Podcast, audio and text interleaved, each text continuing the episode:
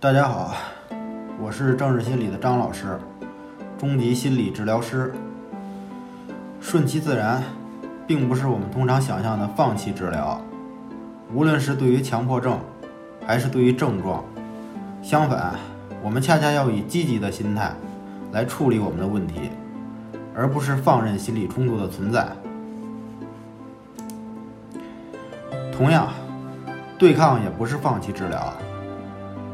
对于症状的内容，认同与不认同都是正确的。这就如同自体心理学与客体关系理论的区别。不管不理睬，事实上也是郑老师所说的针对症状本身。很多人在顺其自然上走了不少弯路，郑老师在历年的讲座中也谈到了不少存在的弯路。感兴趣的朋友可以去听听。我说一个对顺其自然最根本的弯路，就是没有对我们内在的问题分析与处理。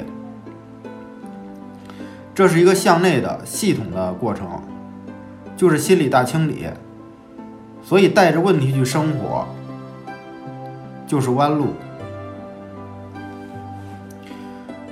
顺其自然不是被动的，而是主动的。无论对待症状，还是对待生活，为所当为，不要与为所欲为混淆。欲为的通常是给我们带来即刻满足的，这并不会让我们成长。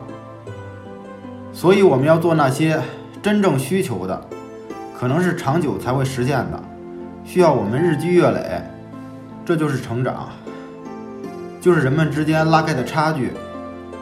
森田疗法中的轻重体力劳动。也并不在于劳动本身，而是试图将我们对自身的关注转移到外界。森田疗法是以生活为中心的，不足在于并不关注内在冲突与心理关系的成长。森田疗法对于行为的指导是不问症状，与行为理论并不相同。我们之前也谈过，行为理论是建立在实验基础上的。有系统的操作方法，而森田疗法并不关注这些。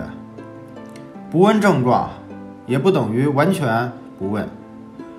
治疗师还是要通过症状来了解问题的。思想矛盾是不允许问题的存在。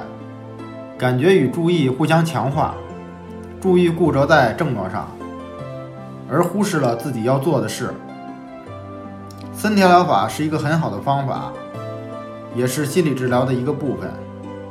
森田并不是要我们忍受症状，而是要疏导。